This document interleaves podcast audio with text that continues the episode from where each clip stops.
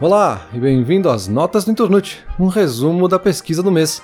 E nesse mês, aproveitando a virada do ano e a época de renovação, a gente está fazendo um episódio especial falando justamente sobre mudanças. Mas para a gente começar isso, eu vou falar um pouquinho mais sobre a ideia de se no passado as coisas eram melhor, e o Bruno daqui uns dias vai falar um pouco sobre se o novo sempre é melhor, ou as coisas novas são sempre melhores. Então vamos lá, eu acho que a gente pode dividir essa conversa de várias formas e na pesquisa isso é muito interessante. Logo de cara já aparece essa ideia de se isso é um mito ou se é um sentimento real. Então a gente pode ir direto ao ponto e falar numericamente, assim, estatisticamente. Tem vários estudos que falam sobre isso. Um que eu achei bem interessante, bem completo, vai ter até o link aqui na descrição. É um estudo feito pela OCDE, que pegou vários indicadores desde 1870 até hoje. E se a gente olha para esses números e compara com os números atuais, Hoje a gente tem muito menos desigualdade, os avanços da medicina são absurdos, a expectativa de vida é muito maior do que era em 1870, os salários são mais de 10 vezes maiores, as taxas de alfabetização passaram de 20% para 80% da população. Então, assim, beleza, numericamente eu já entendi que hoje é muito melhor do que no passado. Mas a gente continua idealizando o passado, né? E as explicações para isso aparecem muitas. A mais óbvia talvez seja de que a gente está associando o passado com a nossa juventude, o nosso passado pessoal e não o passado da sociedade, não o passado histórico. Tinha menos preocupações, a gente estava na nossa adolescência, principalmente quando a gente fala de infância, tudo era divertido, a gente não tinha grandes responsabilidades, né? E as coisas pareciam melhores não porque elas realmente eram, mas a gente percebia elas, ou a gente não percebia as coisas que aconteciam, né? A gente não entendia muito bem os problemas, a gente vivia numa certa ingenuidade da nossa própria infância, que é uma característica né, da nossa inocência. E ainda assim, quando a gente está um pouquinho mais velho, a gente ainda dá essa margem de achar que não, as coisas vão melhorar, a gente dá uma margem muito maior para a esperança, né? Essa inocência, ela de certa forma nos permite achar que tudo a gente consegue superar, tudo vai dar certo, tudo vai melhorar. E com o tempo a gente vai acumulando problemas, a gente vai passando por várias situações na vida, viu mais coisas dando errado, não só com a gente, mas com outras pessoas, em outras situações, nas notícias, enfim.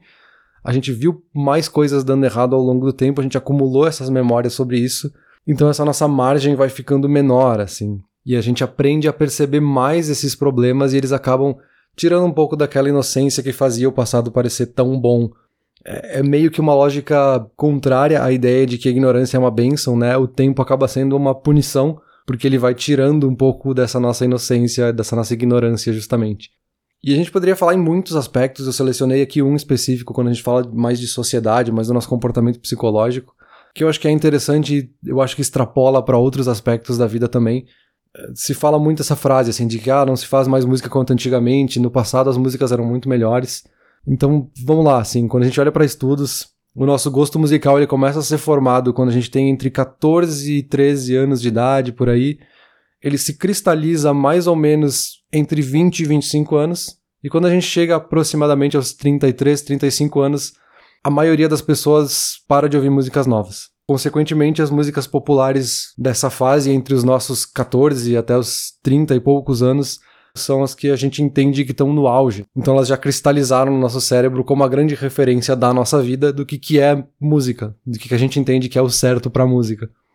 E tem outro aspecto biológico de que com o tempo o nosso cérebro vai perdendo a capacidade de notar diferenças sutis em alguns acordes, em algumas notas, e aí começa a dar essa sensação também de que todas as músicas novas são iguais, ou a gente não percebe as diferenças dos novos ritmos, dos novos estilos, dos novos gêneros, porque eles são meio parecido.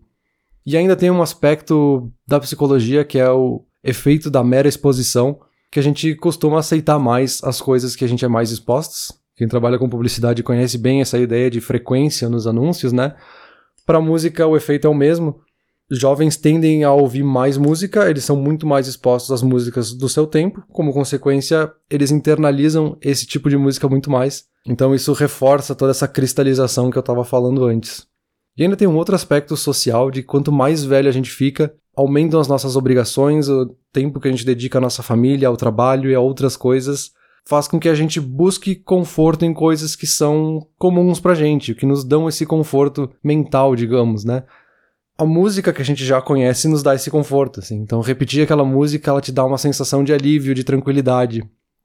E um pouco é isso, assim, quando a gente olha para qualquer coisa, não só pra música, né? O passado ele sempre é confortável porque a gente já conhece o passado, a gente já sabe o que aconteceu.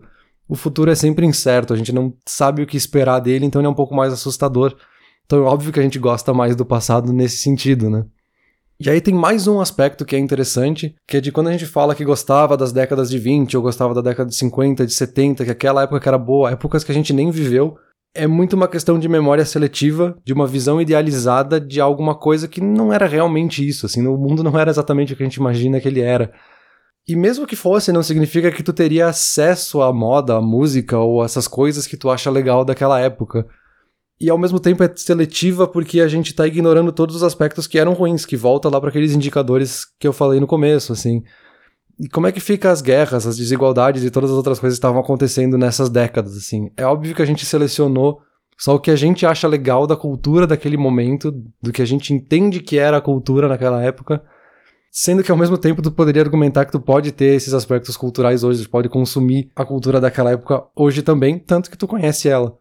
E para encerrar ainda trazendo o ângulo da música, sempre tem muita coisa sendo lançada, sempre tem centenas de milhares, se não milhões de músicas sendo lançadas todos os dias. A gente só lembra das músicas do passado que perduraram, que deram certo, que são as músicas que são mais memoráveis e geralmente entendidas como boas.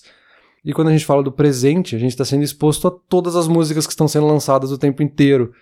Então é muito injusto essa comparação de eu olhar para o passado só com as coisas que sobraram que são boas e eu comparar com tudo sem filtro nenhum. Então sempre vai parecer que o passado é melhor porque ele já está filtrado, ele já foi feita uma curadoria nele, assim. Então, enfim, tem muitos outros aspectos que daria para conversar aqui. Eu quero saber a perspectiva agora do outro lado que vai vir do Bruno, de se tudo que é novo sempre é a melhor coisa do mundo e depois levar isso pro debate para ver o que, que faz com que a gente mude, se a gente consegue mudar, se vale a pena mudar quando a gente olha para esses dois aspectos. Então é isso, vamos ver se o Bruno vai estar aberto a qualquer mudança ou se ele vai querer viver no passado. E vamos lá, valeu!